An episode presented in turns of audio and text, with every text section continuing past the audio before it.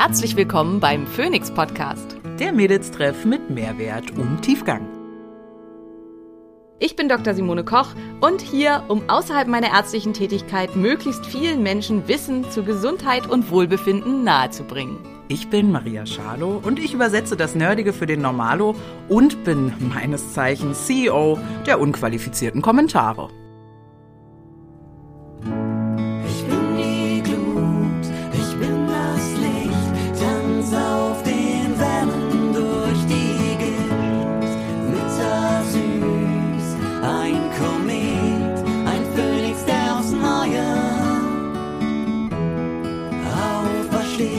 Dieser Podcast dient der reinen Wissensvermittlung. Es werden Angebote gemacht, wie du Dinge umsetzen kannst, um dein Leben zu etwas mehr Energie zu führen. Es wird jedoch kein Behandlungsverhältnis geschlossen. Hallo ihr Lieben, da sind wir wieder für euch. Ähm, wir haben heute schon einen spannenden Morgen hinter uns. Wir wollten eigentlich bis hierhin schon zweieinhalb Folgen aufgenommen haben. Tatsächlich ist das jetzt der erste Satz, den ich quasi spreche, weil die Technik nicht so wollte, wie wir wollten. Aber so ist das manchmal. Also, hier ist Dr. Simone Koch und Schalo, hallo.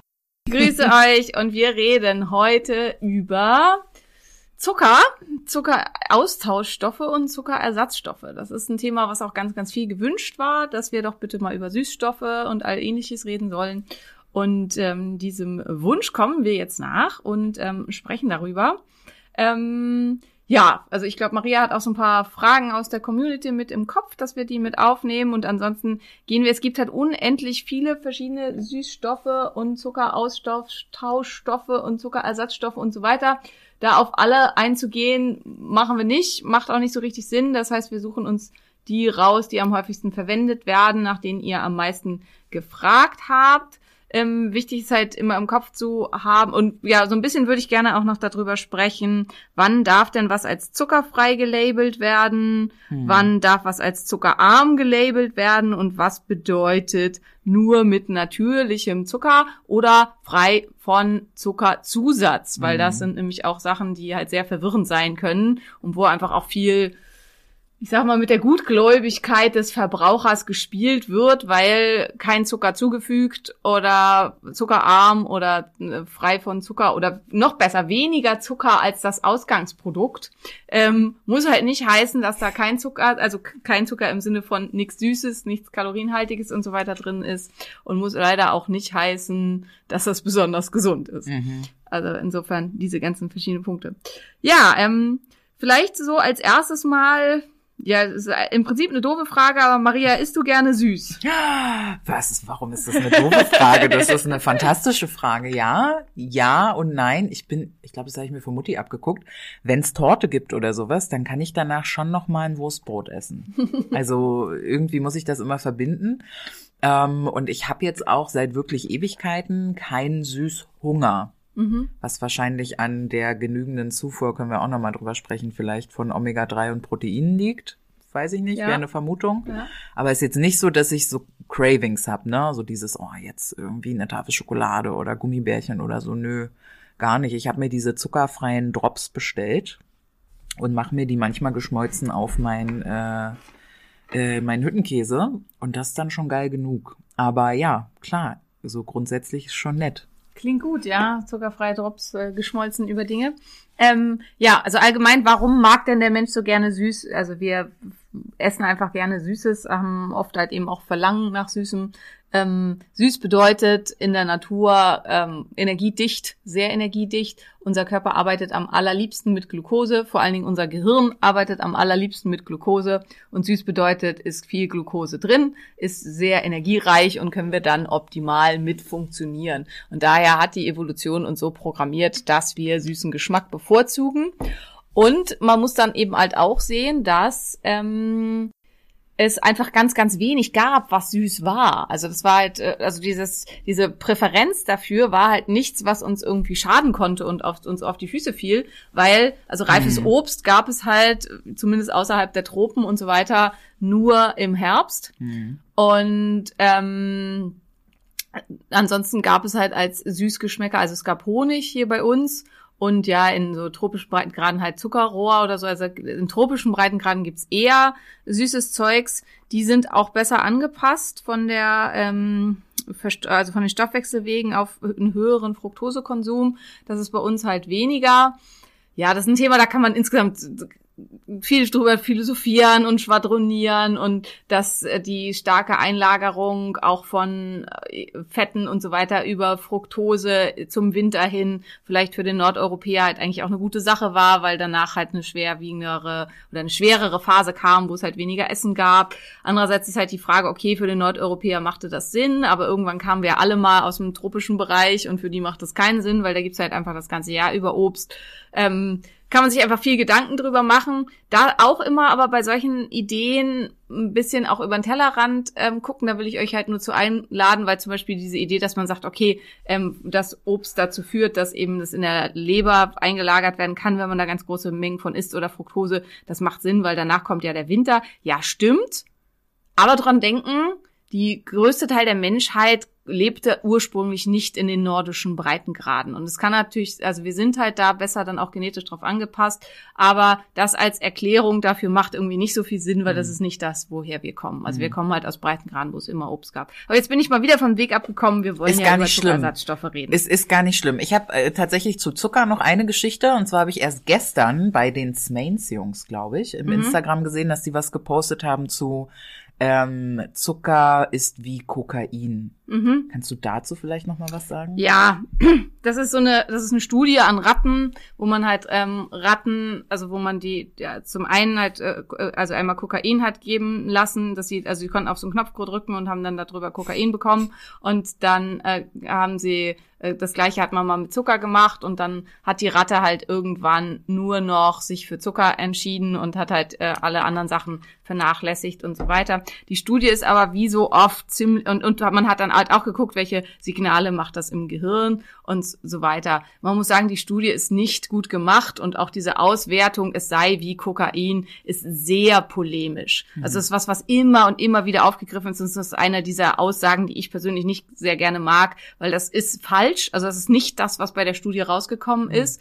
Und es wird halt polemisch, journalistisch gerne natürlich sowas dann aufgegriffen. Und es wird dann immer und immer und immer wieder erzählt, weil das klingt ja so schick, das ist genauso wie Videospiele sind genauso abhängig machend wie Kokain. Auch das stimmt nicht. Also es ist ein Be- Mini-Bestandteil, der aus dieser Studie entnommen wurde. Und man muss halt auch immer sagen, diese Ratten haben halt sonst keinerlei Beschäftigung. Ne? Also die sind, sitzen halt da in ihrem Käfig und deren einzige Beschäftigung ist dann halt entweder Kokain oder Essen. So, und ähm, das sind halt, also das lässt sich halt nicht übertragen auf den Menschen, der da entsprechend. Ähm, und also Zucker macht halt viel in unserem Kopf, also macht viel, dass halt Dopamin ausgeschüttet wird und so weiter. Ähm, macht starke Belohnungsrezeptoraktivierung, ähm, Aktivierung, kann daher tatsächlich auch massiv abhängig machen. Und da gibt es unterschiedliche Anfälligkeiten für. Also manche Menschen ähm, sind da ganz, ganz anfällig fällig für, andere nicht. Wen das interessiert, also das wäre jetzt nochmal ein ganz anderes Thema, da können wir aber vielleicht auch nochmal länger drüber reden, kann ich auf jeden Fall nur sehr ans Herz lesen, legen, das Buch Hungry Brain. Ähm, super, super gut. Autor muss ich jetzt mal gucken, ist auch irgendein Arzt. Ich sag's euch gleich. Ähm, Dr. Stephen Gunet. Gibt's auch auf Deutsch. Da heißt das, glaube ich, ein Hormon regiert die Welt oder irgendwie sowas, weil da geht's um, geht's um Dopamin. Aber ähm, äh, ja, ich weiß gerade den deutschen Titel nicht. Aber äh, sehr, sehr gut in der Richtung. Aber ähm, ja, das ist halt schon aber auch spannend, weil es geht ja um Süßgeschmack, um was das halt dann auch so mit uns macht. Und da dann auch zu Zucker, Zuckerersatzstoffen. Und finde ich in dem Zusammenhang ganz, ganz spannend, weil das kann man vielleicht sogar als erstes schon mal so weg ähm, vorwegschicken. Wir haben eine Neigung dazu, wenn Dinge süß schmecken, dass wir uns daran gewöhnen und dass es halt auch was ist, wonach wir verlangen. Und desto süßer man isst, desto mehr gewöhnt man sich daran und desto mehr verlangt man nach süßem Essen. Und das ist eine der starken Problematiken mit Dingen, die noch süßer sind als Zucker. Und viele der Süßstoffe sind noch süßer als Zucker. Und dadurch äh, hat man dann halt einen noch süßeren Geschmack und man entwöhnt sich quasi den Süßgeschmack nicht, sondern im Gegenteil und sorgt halt dafür, dass man immer abhängiger wird von diesem Süßgeschmack und halt noch süßer verlangt und so weiter. Und das finde ich ist halt einer der Hauptprobleme rein verhaltensbiologisch mit Süßstoffen, also um da irgendwie drauf einzugehen. Was wäre denn, also ich, ne, ich denke mir jetzt gerade so, okay, ich mache jetzt aber, ich habe zum Beispiel gerade äh, Rindfleisch gekauft und will das so süß-scharf einlegen. Ja? Ähm, was wäre denn da die beste Süße, die ich nehmen könnte, um das gut süß-scharf einzulegen? Ja, das ist halt die Frage. Also ich finde, man muss bei ganz vielen Sachen, wenn wir die so durchgehen, gucken. Also ich, äh, ähm, ich arbeite ja fast nur mit Erythrit und ich würde halt auch in diesem Fall mit Erythrit arbeiten. Aber Erythrit hat auch Nachteile, das können wir halt gleich mal durchgehen. Also worauf man halt ist, das eine will ich Kalorien sparen, also will ich halt die Energiedichte vermindern. Ähm, will ich, dass es irgendwie so gesund wie möglich ist? Habe ich eventuell, will ich was für meine Darmflora tun oder auch nicht tun? Also habe ich vielleicht Probleme mit Fructose? Ähm, neige ich, habe ich ein metabolisches Syndrom? Habe ich eine Insulinresistenz? Was alles Fragen sind, wo ich Fructose so gut es geht meiden würde. Und dann wären halt stark fruktosehaltige Süßungsmittel halt eher ungünstig. Und dann ist es halt auch eine Präferenzfrage, welche Süßstoffe oder Süßungsmittel mag ich? Was fühlt sich für mich da gut an? Und, und noch eine, Vertr- wie verträgt mein Darm irgendwas? Also das kommt halt auch noch dazu. Jetzt habe ich ja eine Insulinresistenz und ein metabolisches Syndrom. Genau. Das heißt, Agavendicksaft ist für mich dämlich. Der Tod, ja. Okay, Ja. das habe ich gerade gekauft. Also Gut. Agavendicksaft geht gar nicht, weil der besteht ähm, zum überwiegenden Anteil aus Fructose. Ähm, ist insgesamt, also der Agavendicksaft ist einfach auch überhaupt nicht, ges un äh, nicht gesünder als Zucker. Er Hm. hat einen niedrigeren GI, das ist richtig, weil er halt eben direkt äh, die Fructose direkt über die Leber verstoffwechselt wird, was ähm, für Menschen mit, in, also es verstärkt Insulinresistenzen, macht die Leber krank, kann zu Fettleber führen ver und verstärkt langfristig den Appetit. Nee, Ähm, super. Also es waren auch aber- nur 10 Gramm im Dressing, aber ja. gut. Trotzdem. Aber ähnlicher Fail von meiner Seite aus in der Recherche für diesen Podcast habe ich halt ganz viel über verschiedene Sachen gelesen und bin dann nur so schon, also bevor ich quasi richtig angefangen habe zu recherchieren, bin ich auf ähm, Jakon-Sirup oder ähm, ja, ich glaube Jakon spricht man das aus, Sirup gestoßen. Jakon ist eine ähm, Wurzel aus Peru, die dann, ähm, deren Saft dann eingekocht wird, also die ganz äh, süß schmeckt Mhm. und die dann, das dann eingekocht wird und zu so einem ganz dicken Sirup und wo traditionell da dann mit gesüßt wird. Ähm, ist sehr, sehr schwer verdaulich, hat ähm, viele Ballaststoffe, wirkt sich günstig sogar auf Diabetes, auf Insulinresistenzen aus und so und schmeckt halt trotzdem ziemlich süß.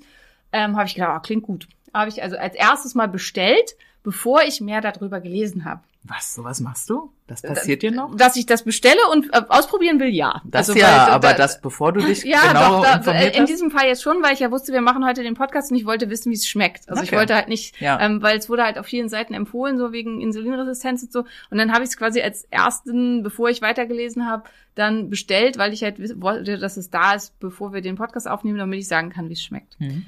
Problem ist, dass es zu einem riesengroßen Anteil aus Fruktanen bestellt, was halt der Grund ist, warum das sich so wenig auf den Blutzuckerspiegel auswirkt und zum Teil halt für Menschen, die keine Probleme mit Foodmaps haben, gut für den Darm ist. Für Menschen mit Foodmap-Intoleranzen wie mich ist es der absolute Super-GAU. Also wo der Darm dann halt ähm, ja einfach das mit wahnsinnigen Blähungen reagiert und ähm, insgesamt muss man aber auch sagen, also ich habe dann halt Studien dazu gelesen und zum Beispiel in einer Studie hat man zwar eine Verwässerung des Blutzuckerspiegels festgestellt und ähm, eine günstige Wirkung äh, sogar auf die Darmflora, aber 60 Prozent der Probanden klagten über massive Blähungen. Also das ist halt die massive Nebenwirkung von Jakon-Sirup und wer zu Frukt, äh, Fructoseintoleranzen, Fruktanintoleranzen hat und mit Foodmaps Probleme hat, für den geht das einfach gar nicht. Also du, ich schenke ihn dir gerne, du darfst es ausprobieren. Ich, ich hatte schon auf der Zunge, Ja, genau, ja, weil ich ähm, habe das ja wahrscheinlich nicht. genau, Insofern, also das, den darfst du dann ausprobieren. obwohl es für mich auch irgendwie wenig Sinn ergibt, dass ein Zucker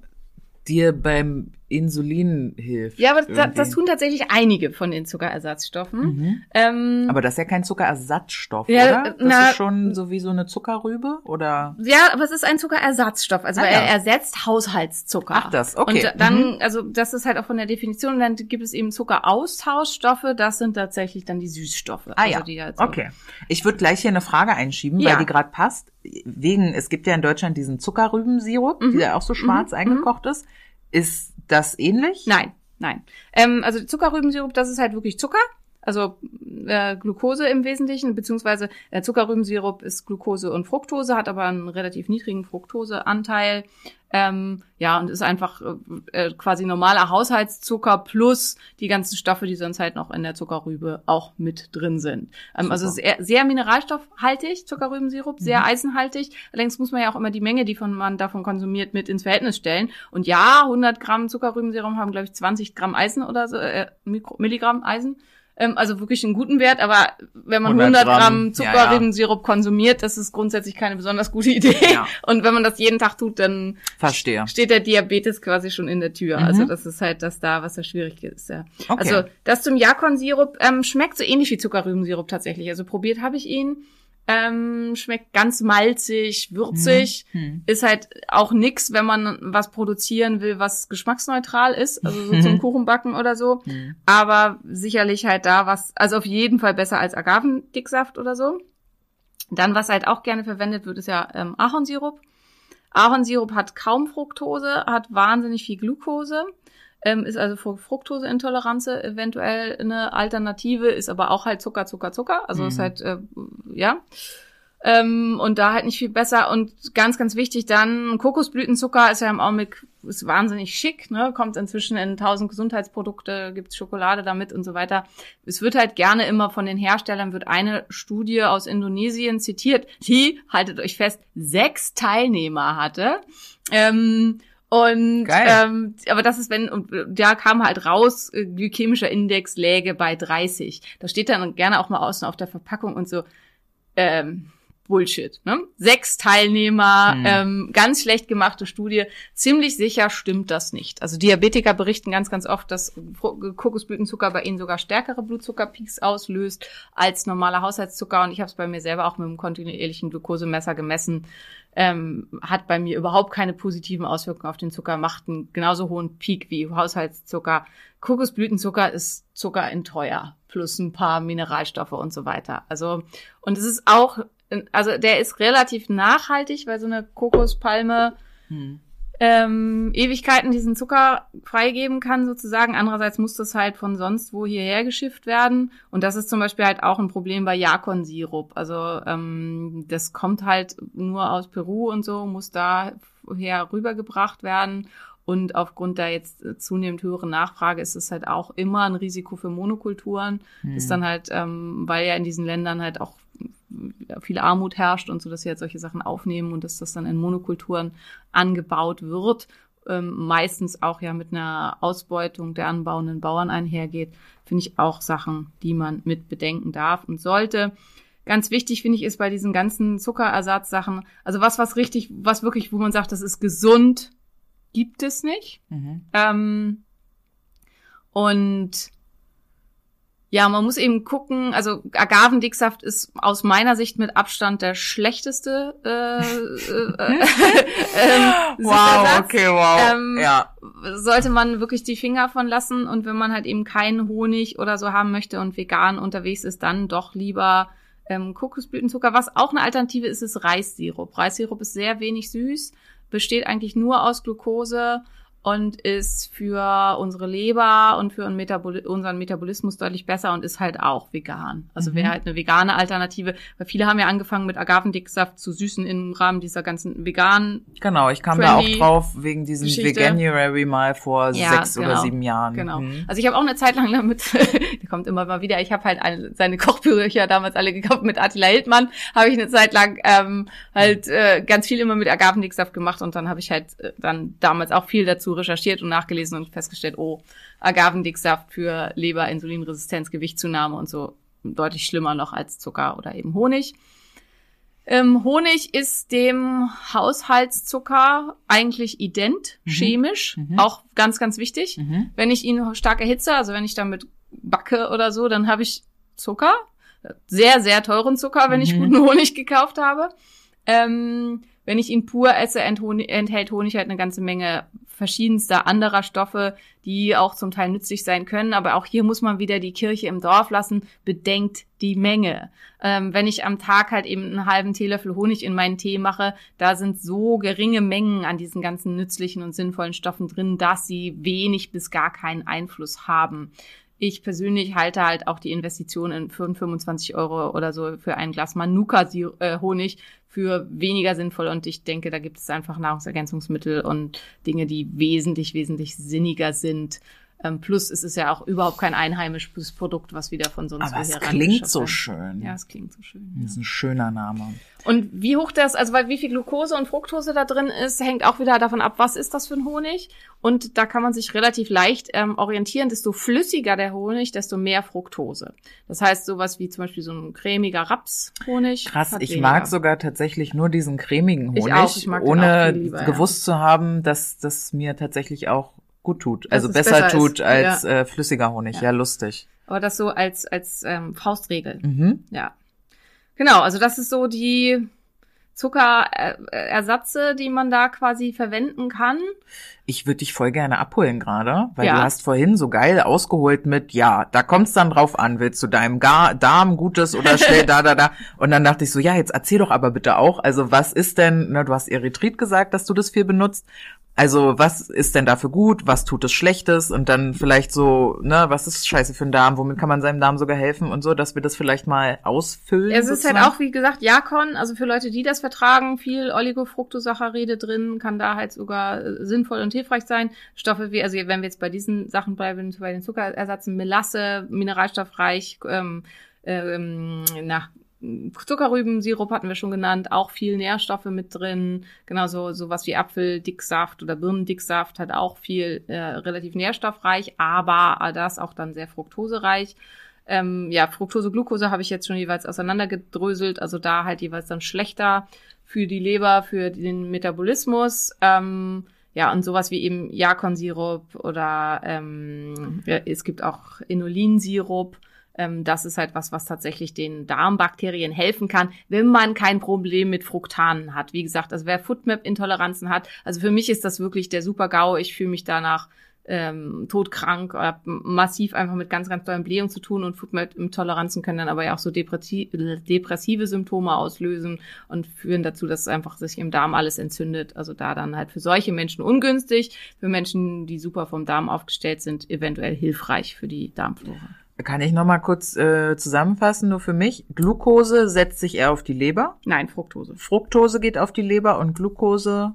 Ja, Glucose, wenn man da zu viel von hat, ist natürlich auch nicht gut für die Insulinresistenz, aber Fructose macht halt direkt Insulinresistenzen, Leberverfettung und all ähnliches. Hm. Und Glucose in, ich sag mal, normalen Mengen ähm, wird halt vom Körper verstoffwechselt, wird im Überschuss dann in Glykogen eingelagert. Und klar, wenn es dann viel zu viel ist, wird es halt in Triglyceride umgewandelt und wird zu Fett. Aber wenn man Mengen zu sich nimmt in einem Bereich, die man eben auch äh, direkt verstoffwechseln kann, ist Glucose das, womit unser Körper am besten klarkommt. Und Okay, okay. Am wenigsten Probleme macht. Ja. Genau, ja, kommen wir zu den Süßstoffen. Also ich würde jetzt nicht mit Erythrit anfangen, weil quasi mein Favorite, ähm, können wir aber auch machen. Ich meine, jetzt haben wir schon drüber gesprochen. Erythrit, großer Vorteil, wird fast gar nicht über den Darm aufgenommen, wird äh, zu, oder vom Darm verstoffwechselt, wird zum allergrößten Anteil über die Niere völlig unverdaut wieder ausgeschieden, hat so gut wie gar keine Kalorien, ähm, also hat irgendwie 0,1 0,1 Kalorien, irgendwie sowas auf 100 Gramm, also wirklich fast gar nichts Ja. darf deswegen auch als zuckerfrei gelabelt werden, Mhm. ähm, beziehungsweise als, ich glaube, energiefrei oder irgendwie sowas. Hat keine Auswirkungen auf den Insulinspiegel, ähm, hat, schmeckt fast wie Zucker, ist weniger süß als Zucker. Das heißt, wenn ich die gleichen Mengen verwende, dann ähm, habe ich einen insgesamt weniger süßen Geschmack und gewöhne mir nach und nach den Süßgeschmack ab. Also ist nur 70 Prozent so süß wie Zucker in etwa, glaube ich. 50 bis 70 Prozent. Du hast gerade gesagt, keine Auswirkungen auf Insulin, aber Auswirkungen auf Blutzucker. Nein, auch nicht. Auch Auch nicht. nicht. Keine Mhm. Auswirkungen auf den Blutzucker. Genau.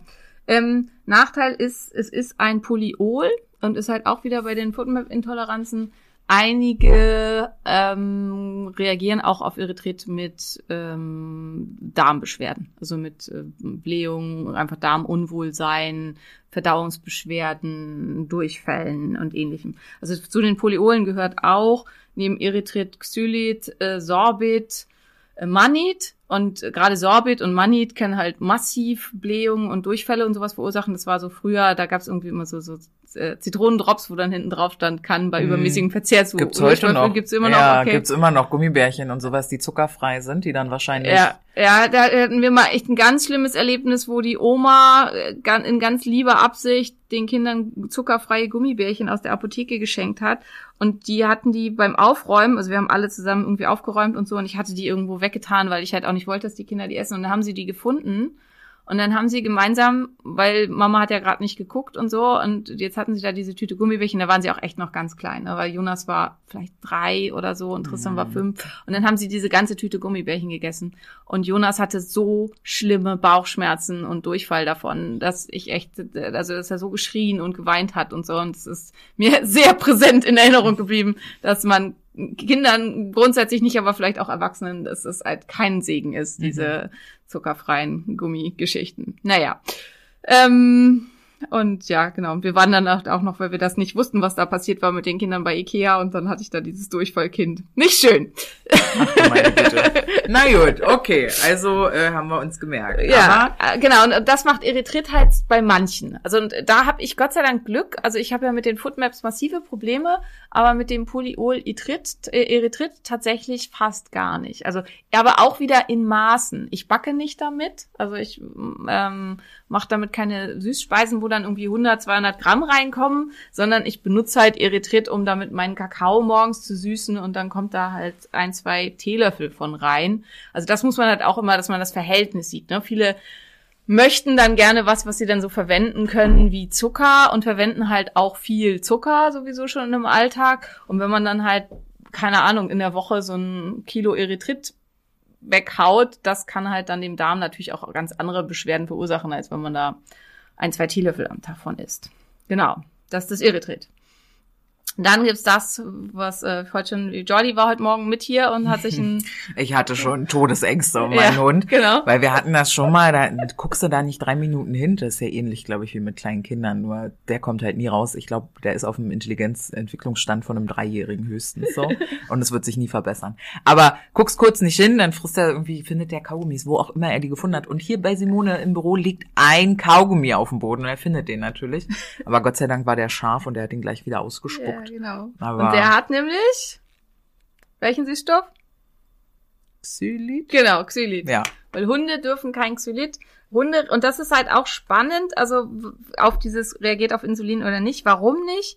Hunde reagieren aufs Xylit mit einer massiven Insulinausschüttung, Mhm. also mit einer massivsten Insulinausschüttung und dann daraufhin mit einem extremen Unterzucker, der, der dazu führen kann, dass sie dann ins Koma fallen. Und Hunde haben nicht den Mechanismus wie bei Menschen, dass wenn sie so einen starken Unterzucker haben, dass sie dann halt über Cortisolausschüttung und so weiter dann Zucker freisetzen können. Das fehlt Hunden und dann sterben sie einfach an diesem Unterzucker, weil die Leber und das Gehirn unterversorgt sind und dann Kann sterben sie. man, kann man ihnen dann nicht einfach Zucker in Könnte man ja. Also wenn Ja. sie dann, wenn man ganz schnell dann beim Tierarzt ist und so weiter, dann kriegen sie eine Zuckerinfusion Mhm. und dann brabbeln sie sich auch wieder. Aber dafür muss man halt erstmal wissen, dass der Hund Xylit gefressen hat und Mhm. dass das halt sein Problem ist. Ja. Ja, ähm, aber auch wer da jetzt alles um seinen Wauzi äh, Sorge hat, also es müssten sechs Gramm Xylit sein. Xylit ist ist, ist ähm, ähnlich, also es ist sehr viel oder es ist auch süß und ähm, also das ist ziemlich viel im Prinzip. Obwohl, stimmt das so? Nee. Naja, egal. Also jetzt müsste ich noch mal nachgucken, aber ich glaube, es waren sechs Gramm. Ja, hast also du vorhin auf jeden Fall ganz ja. selbstbewusst so erzählt. ja, ja. Ähm, also, also ein so ein Kaugummi oder so bringt Wauzi hoffentlich noch nicht um die Ecke, aber man sollte auf, äh, an Hunde auf jeden Fall, auf keinen Fall sowas Ich verfüttern. glaube irgendwie ein Gramm pro Körperkilo. Ach genau, sechs Gramm pro Kilogramm Körpergewicht. Das Ah, war's, genau, okay, genau, genau. Und es kommt halt dann drauf an, also ich meine, Jordi ist jetzt nicht so schwer, da kommt man mit so einem Stück Kuchen sicherlich dann schon drauf, wenn er das fressen würde. 14 Kilo. Ja, ja, das, also, aber muss auf jeden Fall echt aufpassen. Muss ja nicht sein, fressen nicht wahr? Genau. Der Hund war teuer. ja, Also, ach so, und ich liebe ihn natürlich auch. ja. Ähm, Xylit ist weniger süß als Zucker, ähm, dadurch auch eine Möglichkeit, halt sich Zucker so ein bisschen zu entwöhnen. Xylit hat äh, Auswirkungen aufs Insulin auch bei Menschen. Xylit hat Auswirkungen auf den Darm bei fast allen Menschen, wenn man es im Überschuss äh, konsumiert. Und Xylit hat ähm, auch Kalorien.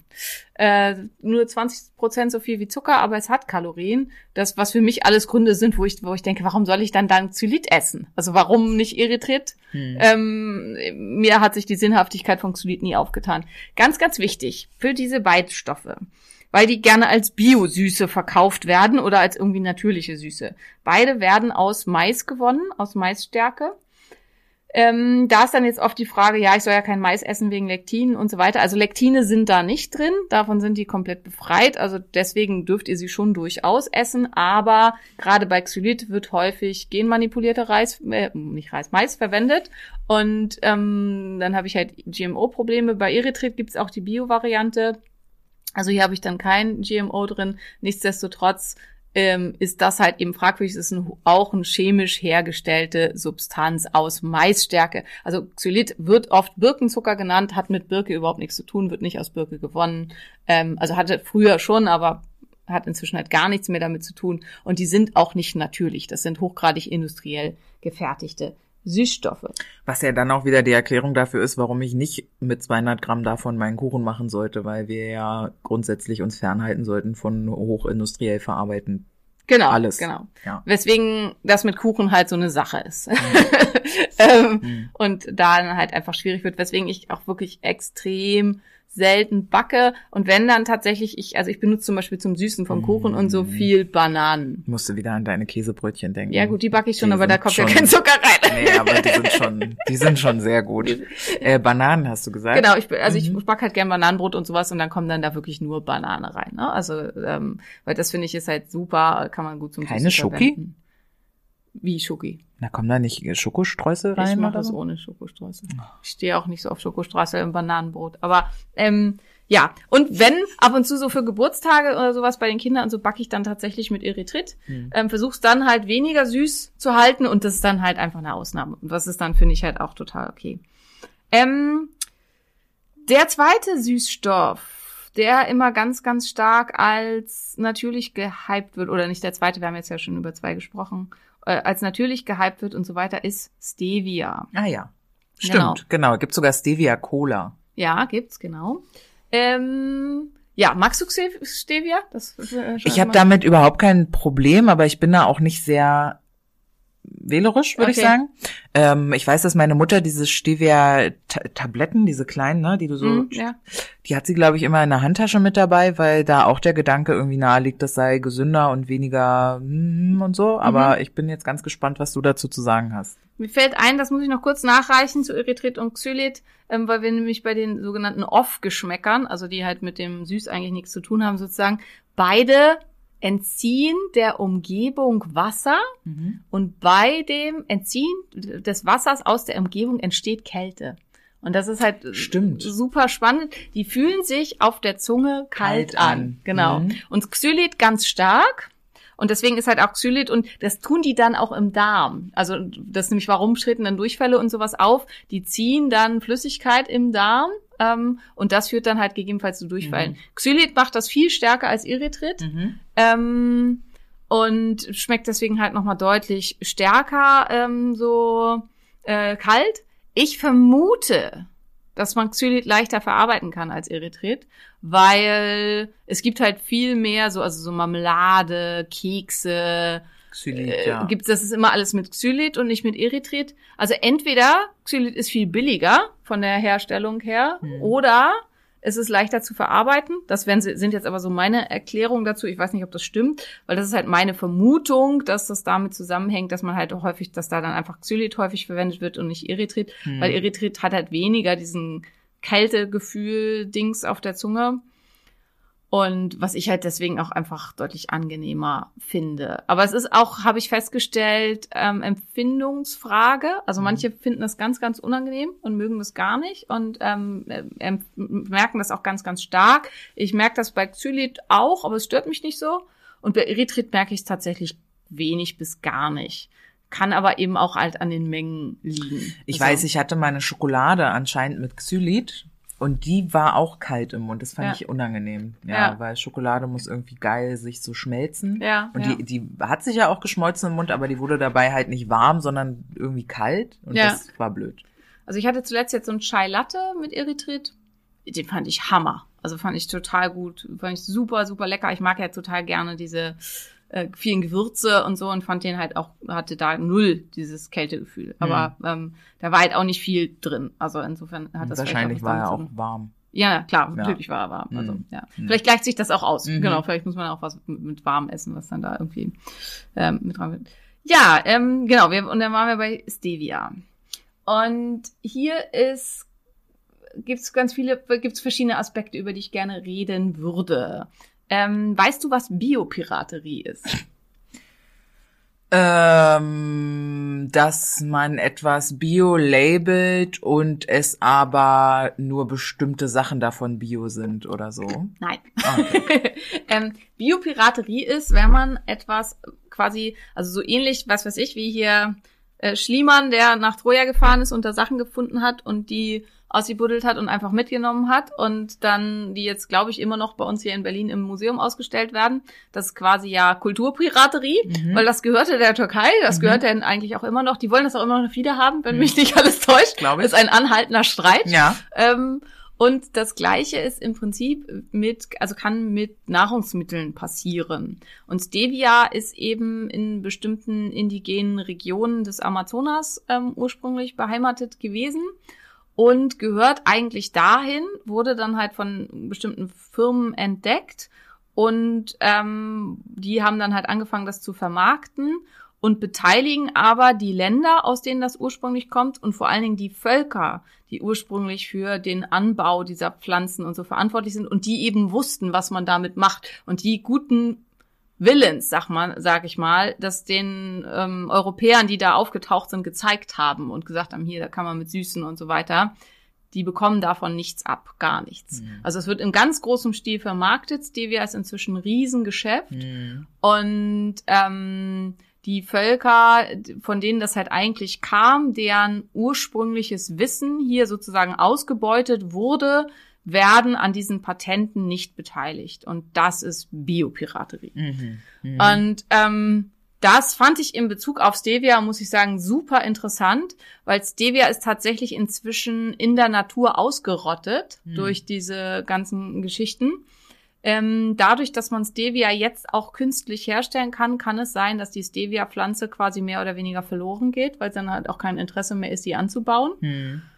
Ähm, und ja, also dass das halt eben das Problem ist und die Indigenen, da gibt's auch einen Rechtsstreit, aber der halt ganz, ganz schwer zu führen ist. Quasi die indigenen Völker wurden halt eben an den Gewinnen, die dann weltweit massiv in Stevia erzielt wurden und an den Patenten, die hier auf Stevia angewendet wurden und so weiter, in keinster Weise beteiligt. Ähm, Im Gegenteil, es wurde dann halt, ihr Boden wurde ähm, ausgebeutet, ihnen wurde da ähm, ja das quasi dieses Wissen dazu weggenommen und es wurde halt eben auch nicht anerkannt, dass es ein kulturelles Gut war, was aus ihrer Kultur kam. Und das ist was, was ich, was mir so gar nicht klar war in Bezug auf Stevia. Und dann ganz, ganz wichtig, die Stevia-Glykoside, die wir so kaufen können und konsumieren, sind auch wieder ein massives ähm, Industrieprodukt. Zur Gewinnung muss Aluminium und Formaldehyd verwendet werden. Das Zwei- nicht Zwei, gesund. zwei Stoffe, die wir eigentlich so gar nicht haben wollen, also wo auch der Umweltmediziner bei mir in meinem Kopf sagt, bing, bing, bing, bing, bing. Und, Mhm. ähm, also zur, Verwend äh, zur Gewinnung von ähm, Stevia-Glykosiden aus Stevia müssen Formaldehyd und ähm, Aluminium angewendet werden. Es ist ein ganz, ganz hochchemischer Prozess und das Endprodukt hat mit Natur überhaupt nichts mehr zu tun. Und das ist halt eben das, was diese Labelung von Sachen, wo dann, die sind ja dann oft grün und dann sind da diese Mhm. Stevia-Blättchen drauf und so. Ganz, ganz, ganz, ganz große Bullshit-Warnleuchte. also das ist einfach Quatsch. Was kein Problem wäre und was tatsächlich natürlich und toll ist, ist, wenn man mit Stevia-Blättern süßt. Das heißt, wenn man sich so eine Stevia-Pflanze kauft, kann man im Baumarkt kaufen und dann halt einfach zwei, drei Blätter zerreibt. Stevia ist 600-fach süßer ähm, als Zucker, ist also viel, viel, viel, viel süßer. Ist deswegen halt auch ein bisschen schwierig, damit umzugehen Mhm. mit den puren Stevia-Glykosiden. Was der Grund ist, warum ist meistens, also wie diese Dinger, die deine Mama hat, mal auf die Packung gucken, ist meistens mit Manitol gemischt, Mhm. hat meistens mehr Manitol als Stevia Mhm. und ist damit dann auch wieder nicht mehr so richtig gesund Mhm. und mm, halt auch in Bezug auf Blutzucker und so, so, naja. Ähm, ja, also mit Stevia Pflanze süßen wäre kein Problem, ist halt das Mhm. nicht das, was üblicherweise gemacht wird. Ähm, die Stevia Pflanze ist auch als Süßstoff in Deutschland immer noch nicht zugelassen. Mhm. Ähm, also ist halt äh, kein Lebensmittel. Das Stevia-Glycosid wurde von Coca-Cola zugelassen, wie du vorhin schon am Anfang gesagt hast. Ähm, hat aber eigentlich halt mit der Stevia-Pflanze nichts zu tun. Plus, ich mag kein Stevia.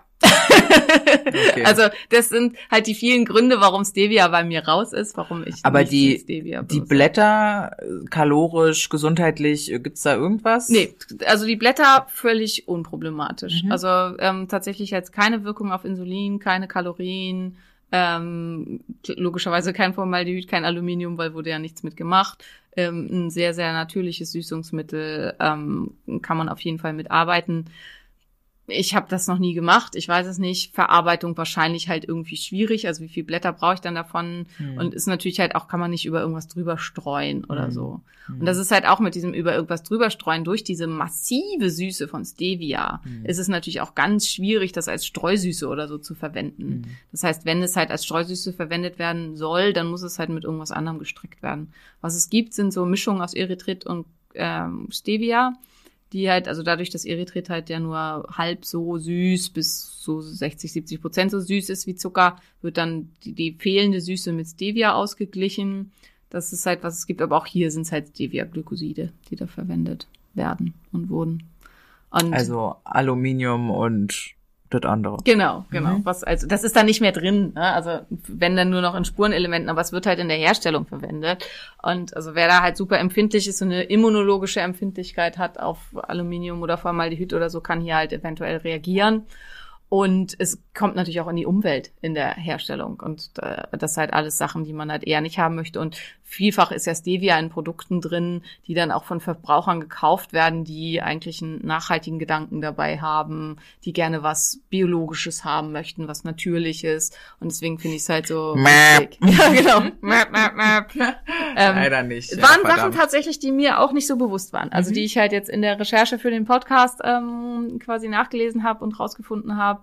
Und also gerade das mit der Biopiraterie war was, was mich, weil das ja auch was ist, was mich viel so umtreibt und ähm, was ich auch einfach einen wichtigen Punkt fand. Also dass das halt eine ganz, ganz große Rolle spielt. Und es ist ja auch erst in den letzten Jahren passiert, muss man sagen. Es ist halt was ganz Aktuelles und wir denken halt, die Zeiten sind quasi vorbei, wo wir irgendwie bei den indigenen Völkern in, äh, im im Urwald einreiten und denen irgendwas wegnehmen und so weiter. Und leider hat sich irgendwie seit Cortez da nicht viel geändert. Mhm. Also das ist, ähm, fand ich für mich persönlich schon recht erschütternd, muss Mhm. ich sagen. Also, Tatsächlich ja.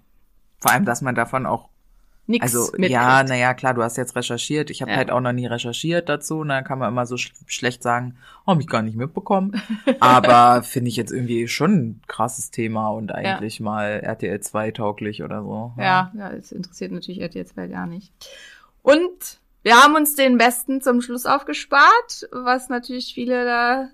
Äh, ach so, äh, ja, jetzt fällt mir noch mal wieder was ein, was ich zu Erythrit vergessen habe. Also das spannend machen kannst du auf jeden Fall. Ja, ja, ja, ja. Äh, äh, was ich zu Erythrit vergessen habe, was vielen da, Erythrit und Xylit sind volumengebend. Das heißt also, die haben sehr viel Volumen. Das hat einerseits einen Vorteil, weil ähm, äh, wenn man damit backt, Mhm. gibt Volumen. Ne? Andererseits aber auch einen massiven Nachteil, weil zum Beispiel jetzt, wenn es um Proteinpulver oder irgendwie sowas geht, dann hat mir zum Beispiel jetzt auch einer geschrieben, ja, das Proteinpulver von Organic Workouts, was du, wenn du gesüßtes Proteinpulver verwendest, immer verwendet, das hat ja viel weniger Protein auf 100 Gramm. Und natürlich hat es das, weil das Erythrit eben schwer ist ne, und Mhm. Masse einnimmt. Im Gegensatz zu anderen Süßstoffen, Mhm. die halt überhaupt keine Masse einnehmen, weil sie halt äh, 600, 700-fach süßer sind als Zucker und halt nur in mini, mini, mini, mini Mengen ähm, angewendet werden. Ähm, und das ist da natürlich dann wieder quasi, und Erythrit ist teuer, das ist natürlich auch noch, und dann heißt das halt, ich kaufe für 40 Euro 600 Gramm Proteinpulver, was dann eben auf 100 Gramm Proteinpulver nicht 30 Gramm Protein hat, sondern nur 15 oder so. Mhm. Und damit habe ich halt von dem, was ich eigentlich wollte, nämlich Protein, habe ich weniger für mehr Geld. Ja, kann ich verstehen, dass halt einige sagen so, naja, also der beste Deal ist das irgendwie nicht. Hm. Andererseits schmeckt's gut. Also, ne, man muss halt auch immer gucken. Also ich kaufe ja meistens Geschmackloses dann, Ich auch. misch das mit den Sachen, die ich da halt eben drin haben will. ich verstehe auch den Sinn von so einem Proteinshake irgendwie nicht. Nee. Das, ja. das gibt mir nicht. Ich muss, muss da dann irgendwas Leckeres draus machen und wenn ich nur so ein kleines gebackenes irgendwas daraus mache oder so. Da kommen wir auch gleich zu, zu dem Backen. Ja, verdammt. Also Erythrit und Xylit und so weiter kann man nämlich wunderbar erhitzen und kann man auch mit backen und so weiter. Und jetzt kommen wir zu dem Your All Favorite sozusagen, Sucralose. Ähm, Damit habe ich nicht gerechnet. was also ich dachte, jetzt kommt äh, was anderes. Was denn? Na, klar, sage ich dir, wenn es Okay. soweit ist, ja. Aber das, äh, nee, habe ich auch, glaube Ich dachte die Sucralose, weil die Sucralose ist ja also in den ganzen super beliebten Proteinpulverchen und Flav Drops und ah ja, gut, das äh, kann sein, dass es in der Community. Genau. Aber ich glaube, so gr grundsätzlich in Deutschland geht's äh, eher um die Frage. ach so, okay, ja. Kann sein, äh, da kommen wir gleich noch zu, das konsumiere ich gar nicht, weil das für mich halt völlig klar ist, dass ich das nicht will. Aber äh, also ich glaube, dass der meistgenutzte Süßstoff inzwischen schon Sucralose ist, ähm, weil der halt in diesen ganzen gehypten Proteinpulvern und Flav Drops und Chunkies und was ich nicht alles äh, überall drin ist und auch in allen Proteinriegeln und so weiter. Erstmal zum Thema Backen. Sucralose über 120 Grad erhitzt wird zu einer Chloridverbindung umgewandelt, die toxisch ist. Das heißt, Ei. man darf mit Sucralose eigentlich nicht backen. Das heißt, all ihr lieben Influencer, falls irgendwelche Influencer unseren Podcast hören, vielleicht auch nicht, die ihr diese ganzen tollen Backrezepte da jeden Tag raushaut. Das Zeug ist giftig.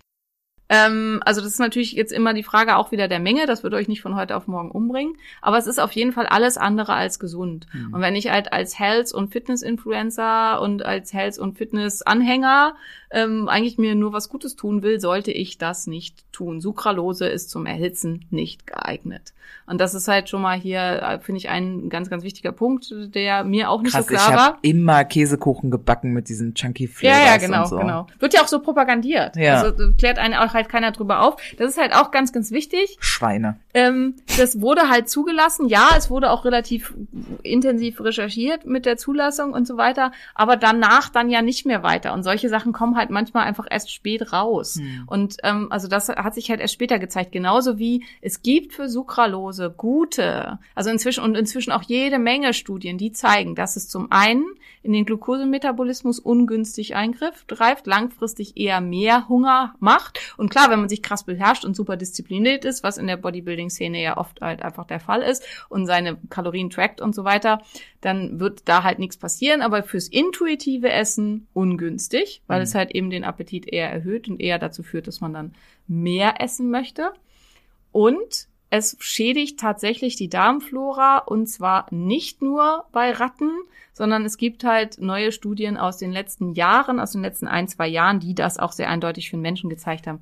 Und dann kommt halt immer, also ich, ich mache ja keine Anti-Werbung, ich will da jetzt nicht jemand Spezielles nennen, der aber eine Firma hat, die in großen Mengen diesen ganzen Kram verkaufen, der andere Produkte, wie zum Beispiel Athletic Greens, was ich halt super gut finde, ganz fies und hintenrum schlecht macht, aber andererseits dann halt sagt, na ja, die EDA hat doch äh, Sucralose wunderbar zugelassen, also kann das nicht ungesund sein und alles was da das wir sind ja keine Ratten und es wäre alles Bullshit und es ist nicht schlecht für den Darm und das stimmt einfach nicht. Also es ist halt so, also es verdichtet sich zunehmend die Datenlage gegen die Sucralose.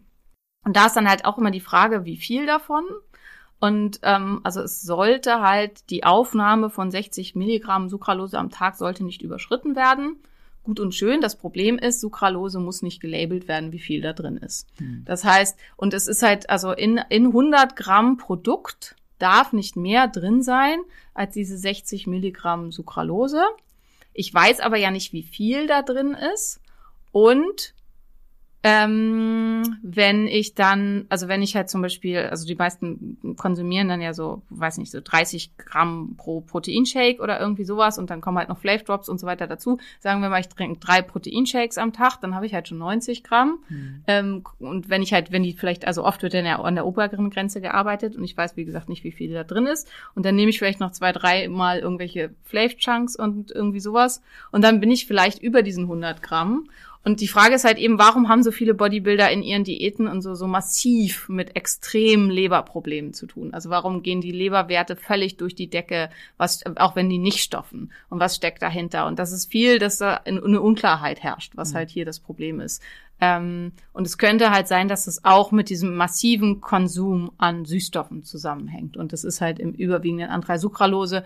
Plus es kann halt wahrscheinlich die Darmflora halt extrem zerschießen. Also bei Ratten und Mäusen und so tut es das halt auf jeden Fall im ganz, ganz großen Maße. Das wissen wir. Es gibt, wie gesagt, jetzt auch schon kleinere Studien an Menschen, die das bestätigt haben. Es braucht hier noch weitere Forschung. Ich persönlich vermute aber, dass sich die Datenlage gegen Sucralose verdichten wird. Nichtsdestotrotz wird sicherlich nicht vom Markt genommen werden, wie der letzte andere Stoff, den Maria jetzt noch bringen wollte, wo es halt auch eine ziemlich gute Datenlage gibt, dass es in großen Mengen oberhalb der toxischen Verzehrgrenze zu Krebs führt, krebserregend ist, wo halt auch gesagt wird, naja, so viel konsumiert der Mensch ja nicht, wo man halt auch sagen muss, wer vier, fünf Liter Cola am Tag trinkt, vielleicht eben doch. Und das ist das Aspartam. Das ist halt äh, so der letzte große Süßstoff. Tatsächlich gibt es, ich denke immer, es gibt kaum noch Sachen, wo Aspartam drin ist. Das Nee. stimmt aber wahrscheinlich nicht. Diese ganzen Getränke. ja, die trinke ich auch nicht. Ja, ja, aber ich, äh, ich sehe immer wieder, ähm, na, Junge, auf TikTok. Ma? Ja. Was sollte auch kommen? Ma, was sollte auch kommen? Äh, diese Diätcoaches, ähm, Abnehmberater, was auch immer, die halt ähm, eine Flasche Cola Zero in die Kamera halten und dann irgendwie so sagen, keine Ahnung, ein Glas Cola am Tag ist okay. Ähm, und deswegen wird das in der Abnehmbewegung auch einfach, glaube ich, so angenommen. Und aus dem Glas wird ja manchmal auch eine Flasche. Ja, genau, Und, genau. ja. Also das ist halt einmal der gesundheitliche Faktor. Mm, Also die Menschen sind keine Ratten, keine Frage. Und bei Ratten macht halt Aspartam in großer Menge verursacht Krebs. Wir werden nicht so viel Aspartam konsumieren, wahrscheinlich, dass wir in diesen Bereich kommen. Nichtsdestotrotz, also ich versuche halt an, also ich persönlich versuche halt an tausend Sachen irgendwie alles wegzulassen, was potenziell toxisch ist und was krebserregend ist. Und dann haue ich mir doch nicht einen Süßstoff rein, der sicher krebserregend ist, wenn man zu viel davon konsumiert. Und ähm, ja, also er hat halt wahrscheinlich einen Schwellenwert und wir überschreiten eben den Schwellenwert nicht. Nichtsdestotrotz möchte ich das einfach nicht. Und das andere ist zu dem Thema, ähm, ist es halt jetzt, also appetitanregend und so. Da muss man ganz klar sagen, wir wissen es nicht. Also es gibt halt gute Untersuchungen aus den USA, dass unter intuitivem Essen, unter dem Konsum auch von Cola und so weiter, die Aspartam enthält, ähm, die Nahrungsaufnahme sich erhöht und dass es beim Abnehmen überhaupt nicht hilft. Genauso gibt's aber auch Studien, wo dann unter einer Kalorien, also wo das bilanziert diätet wurde, wo das dann halt dann doch hilft, wenn man quasi halt einfach die hochkalorischen Sachen durch was nicht kalorisches wie Aspartam ersetzt und die dann halt da wieder auch mit abgenommen haben. Insgesamt muss man eben sagen, dass die Ernährung in den USA ganz anders ist als bei uns, dass die halt ganz viel Sachen konsumieren, wie zum Beispiel halt der High Fructose Corn Sirup, äh, den es Gott sei Dank bei uns immer noch nicht gibt. Also auch Glucose-Fructose-Sirup in unserer Nahrung, was halt da auch draufsteht, hat nicht mehr als 50 Prozent Fructose. Also bei uns sind keine Glucose-Fructose-Sirupe sozusagen zugelassen, die mehr als 50 Prozent Fructose haben. In den USA halt eben sehr wohl, was massiv Insulinresistenzen und metabolisches Syndrom verursachen kann, was dann halt in Zusammenhang mit Süßstoffen wahrscheinlich so ein Perfect Storm ist. Ähm, deswegen lässt sich das ganz, ganz schwer vergleichen. Unsere Ernährung unterscheidet sich nach wie vor extrem stark. Das, was wir auch in vorangegangenen Podcasts schon mal hatten, halt, wenn man guckt, Heinz Ketchup in Deutschland, fünf Zutaten, Heinz Ketchup in den USA, 40 Zutaten oder so. Ähm, Gott sei Dank immer noch massive Unterschiede, was hoffentlich auch für immer so bleibt. Da muss man auch echt sagen, Credits also an die ähm, äh, da an die äh, deutschen Verbraucherschutzeinheiten äh, und so weiter. Also da oder ist nicht nur Deutschland, ne? es ist die EU. Ähm, da werden wir wirklich doch ganz gut geschützt. Also es ist halt was, klar, es nervt halt manchmal auch, was die Nahrungsergänzungsmittel angeht und so. Es nervt, dass viele Sachen hier ewig nicht zugelassen werden, die halt vielleicht gut sind und die den Menschen auch gut tun und dass es ganz schwierig ist, Sachen als neue Nahrungsmittel zuzulassen und so weiter. Aber andererseits ist es halt am Ende doch auch was, was uns auch als Verbraucher schützt und was da halt eben auch Sinn macht. Ich habe eine Frage. Ja.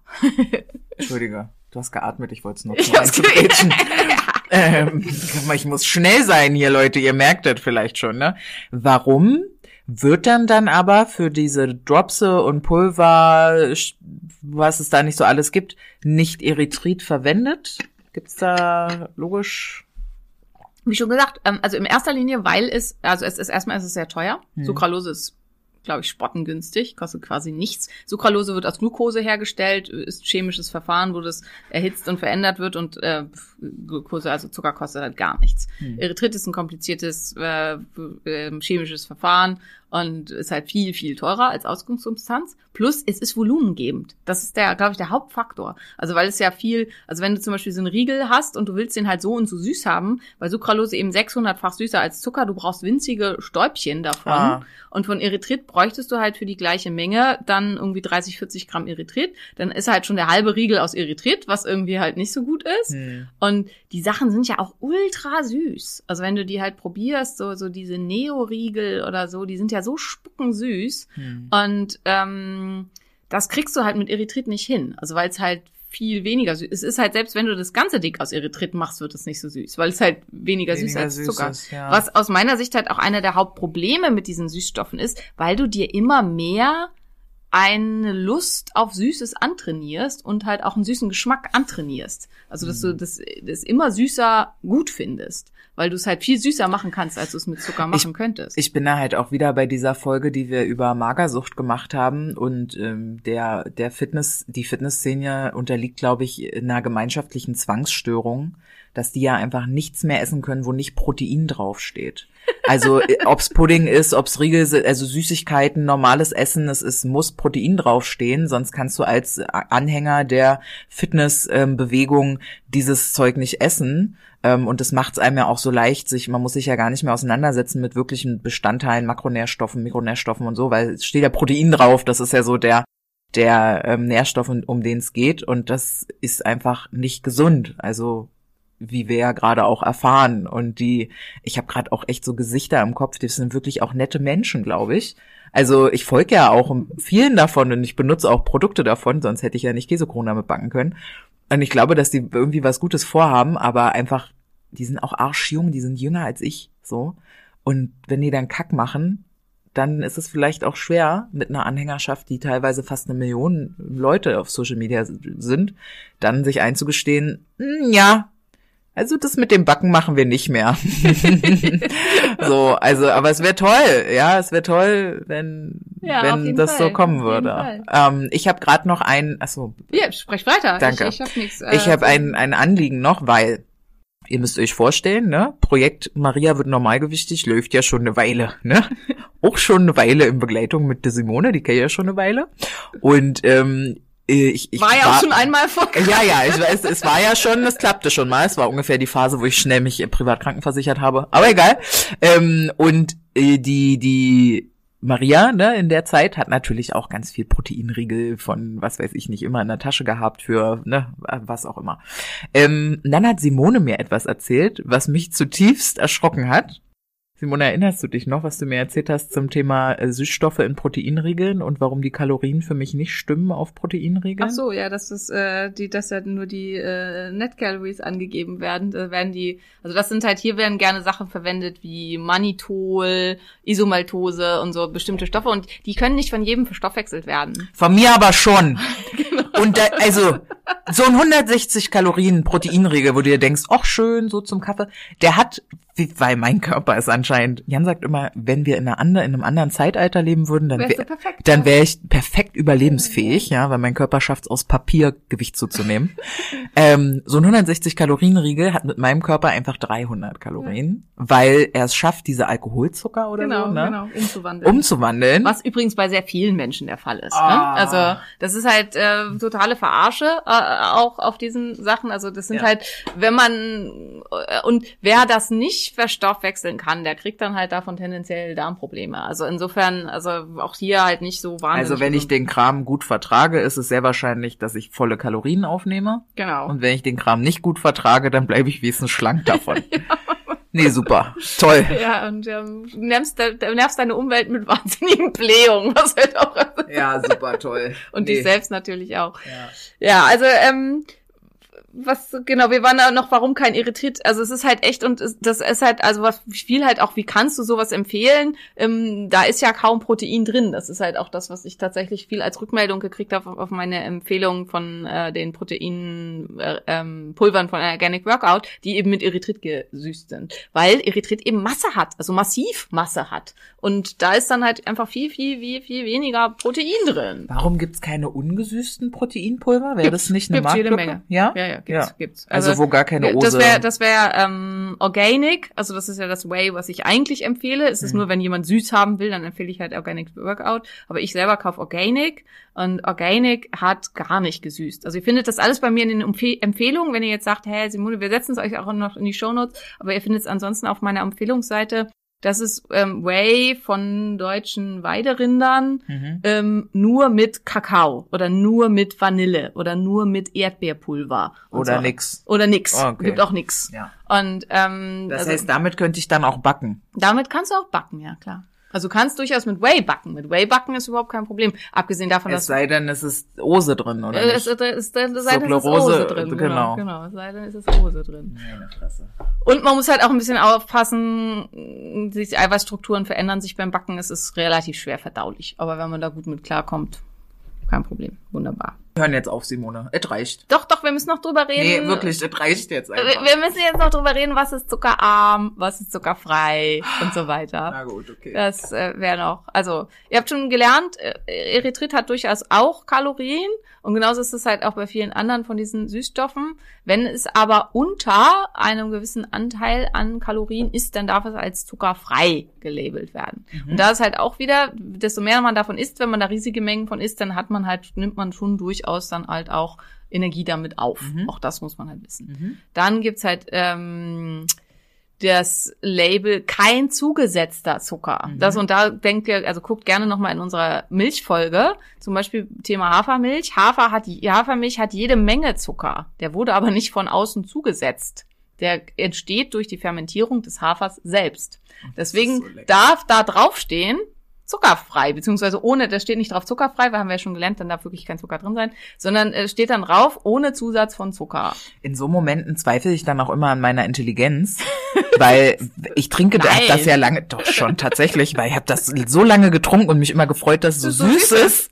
Aber es ist ja zuckerfrei. Genau, und kam überhaupt nicht auf die Idee. Ach Gott, ey. Ja, es ist auch gemein. Also es ist halt wirklich gemein. Also es, ich finde, es hat auch nicht so viel mit Intelligenz zu tun. Maria folgt ihrer Zwangsstörung. Eins meiner Bücher ragte halb aus dem Regal. Ich konnte das nicht mehr. Ich habe das eine Stunde Ja, ja. jetzt angeguckt. Ich musste dieses Buch ordentlich hinstellen. Eigentlich ist es immer noch nicht okay, aber wir nehmen noch die Folge auf. Also, okay. Ja. Ähm, ja, also es ist halt auch echt fies, dass das so angenommen wird. Aber ich bin auf sowas auch schon durchaus reingefallen. Also inzwischen weiß ich halt, also ihr müsst dann hinten gucken auf der Packung, da steht dann halt drauf Kohlenhydrate, davon Zucker. Und das könnt ihr halt immer angucken und da seht ihr dann den echten Wert. Wie viel Zucker ist da wirklich drin? Und da ist es halt auch egal, ob den jemand von draußen zugeführt hat oder nicht. Das ist halt einfach die Menge, die Zucker drin ist. Und dann wird's noch fieser. Bestimmte Stoffe, wie zum Beispiel Isomaltose oder Mannitol oder so, die eben auch von sehr, sehr vielen Menschen durchaus kalorisch verstoffwechselt werden, müssen gar nicht als Zucker gelabelt werden. Das heißt, die tauchen da nämlich nicht auf. Das ist das, wo wo Maria dann drauf reingefallen Ja, ist. ja. Ähm, sind da aber drin. Hm. Und ähm, es kann halt eben sein, dass das ganze Ding durchaus nochmal deutlich mehr Energie hat und auch nochmal deutlich mehr Zucker hat, ähm, die aber gar nicht auf dem Verbraucherlabel erscheinen müssen. Also auch hier leider viel ähm, Schindluder. Am besten fährt man einfach, wenn man nichts kauft, was so industriell zusammengepanscht wurde aus irgendwelchen Sachen und isst eine Banane. Dann Aber das da ist ja kein Protein drin. Es gibt ja noch keine Das Proteinbananen. kannst ja mit. Whey mischen. Es ist, ein hartes Leben, ich sag euch das. Aber ich kann ja auch eigentlich kein Quark essen, äh, wegen dem Leucin und der Insulinsensitivität, oder nicht? Ja, also wäre besser, wenn nicht, auf jeden Fall. Wenn du halt Mhm. nicht so stark äh, leucinhaltige Sachen essen würdest. Aber ich meine, irgendwas musst du ja auch essen. ne? Genau. Ist es Im halt Moment auch- ist es Ja, Pilze und Fleisch. ja. ja das, ist äh, ideal, super. Ja, großartig, aber Ja, perfekt. ah, ihr habt doch Schokodrops, die schmecken nicht so auf Pilzen. Die schmeckt nicht gut für Pilze. Ah, ich liebe Hüttenkäse. Das ist ja mein Guilty Pleasure. ja, aber ich finde halt auch da ab und zu mal Hüttenkäse mit so ein paar Schokodrops sind Ich habe ja das jeden Problem. Tag gefrühstückt. Ja, gut, das ist halt immer das Problem. Man darf es halt dann nicht so. Aber das ist mein ADHS. Wenn du einmal so eine Sache gefunden hast, die du geil findest, dann muss ich die jeden Tag essen, weißt du? Deswegen heißt das ja dann auch Belohnung und nicht Frühstück. Nee, es reicht jetzt wirklich, Simone. Also, es ist hier einfach an eine Grenze gekommen. Ja, ich weiß, was du meinst. Und zu den ganzen Fructose-Sachen wollte ich noch kurz nachschreiben. Mhm. Obst in Maßen ist völlig okay. Also weil viele dann halt auch immer in Maßen, ne? Nicht zwei Kilo Wassermelone. Aber ähm, in Maßen ist äh, Obst, äh, wir sind darauf durchaus angepasst und es sind, die liefern halt Ballaststoffe mit, das ist halt grundsätzlich okay. Was einfach immer schwierig ist, sind diese starken industriell verarbeiteten Sachen und man würde halt nie was ko- konsumieren, was wie in Agavendicksaft so hoch konzentriert Fructose hat. Also und, und plus halt auch überhaupt keine Ballaststoffe hat, weil die hier halt alle entzogen wurden. Also insofern. Ja, ich hoffe, es hat euch geholfen. Äh, kleiner Roundup über die Süßstoffe. Ähm, ich hoffe, es gibt jetzt keinen bösen Shitstorm, weil ich die Sucralose schlecht gemacht habe. Ähm, aber ich mach sie halt, ich mag sie auch, liebe Leute. Ich wäre total, also ich stehe voll auf diese Chunky Flavors. Ich finde die super lecker. Aber sie sind halt einfach nicht gut. Und ich war auch in meiner Recherche, ich wurde da ja ganz viel drum gebeten, kannst du das mal recherchieren, habe ich dann gemacht, war ich sehr traurig. Ich hätte gerne ein anderes Ergebnis rausbekommen. Tatsächlich ja. Und ähm, ist aber halt nicht so. Also die tun dem Darm einfach überhaupt nicht gut. Und zwar eigentlich auch bei niemanden. Und viele, wenn ihr ganz ehrlich zu euch seid, merken das auch. Also viele, wenn sie das halt viel konsumieren, plus es macht halt dieses, dann denkt man, ah, einmal die Woche, okay. Und dann, es schmeckt halt so süß und lecker und dann isst man das jeden Das ist Tag. übertrieben geil, klar. Ich hatte das in meinem Genau. Kaffee, ich habe Kuchen damit gebacken und Ja. klar, das ist super lecker geil. Und dann tut man das irgendwann in jeden Shake und in jeden irgendwas und dann ähm, kommt man halt so auf so einen süß Geschmack und dann ist es halt schon einfach auch eine Menge, die dem Darm dann eben schadet. Also das finde ich halt auch immer ganz, ganz wichtig, ne? Dinge ins Verhältnis stellen. Wenn du jetzt einmal alle zwei Wochen einen geilen Cheesecake backen möchtest und du verwendest, weil du halt äh, Kalorien sparen möchtest, hierzu zu deinem Magerquark oder was weiß ich, keine Ahnung, veganer Ersatz, kalorienarmer Kokosmilch, die auch stark industriell verarbeitet ist, aber wie auch immer, verwendest du halt jetzt Chunky Flavors Lemon Cheesecake oder irgendwie sowas. Guten Appetit. Weil äh, das ist sicherlich nicht jetzt das Ding. Das Problem ist halt eben, wenn es zum Daily Habit wird, wenn es Ersatz wird für eine gesunde Ernährung aus natürlichen Stoffen, aus äh, und wenn es halt dadurch auch dazu führt, dass wir uns einfach Geschmäcker angewöhnen, die nicht gut für uns sind. Und das ist halt einfach da, das dahinter. Aber grundsätzlich geht's ja nicht nur um einen Hersteller, sondern es geht ja um Um alle. diese Ja, Pulver ja, und diese ja, Tropfen, ja, die es so gibt, äh, um Geschmack. Ja, jetzt habe ich ja Chunky Flavors gesagt, setze ein Flav System, Flav, irgendwas, was weiß ich. Also gibt's ja, Ja. Unmengen. Ja, von. das ist dann aber halt. aber sind halt eigentlich alle auf sucralose Basis. Genau. Ja, das aber nicht nur auf diesen einen zurückfällt. Ja.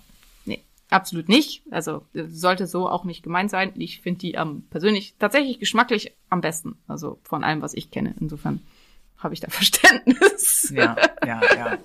Gut, ihr Mäuse. Äh, ich hoffe, ich, also ich finde, das war eine geile Folge. Ähm, ich muss mir das eine Folge, die muss ich mir wieder mal anhören. Ich freue mich auf den Jakon-Sirup, den du mir schenken wirst, hast du ja, gesagt. den darfst du nachher gleich War mitnehmen. nur eine Erinnerung. Ja. Ähm, und dann äh, macht euch noch einen tollen Restdonnerstag, falls ihr unsere Folge, ähm, so wie ich zumindest, immer schon direkt hört, wenn sie rauskommt. Und an alle anderen äh, fröhliches Weiterputzen, Sporteln, Eiswanne, wo auch immer ihr euch befindet. Ähm, denkt gerne daran, uns zu bewerten auf Spotify mit einem Sternchen oder auf Fünf Sternchen. fünf Sternchen. ja, mit den, mit den Sternchen, wollte ich sagen Sternchen. oder auf äh, Apple Apple Podcast. Podcast, Genau, genau. gerne auch mit Text.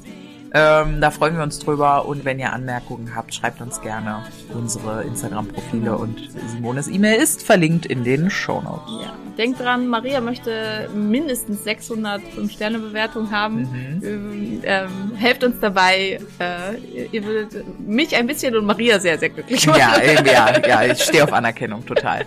Juti, ciao. Kakao. Tschüss. Ein Phönix, der aufs Neue, aufs Neue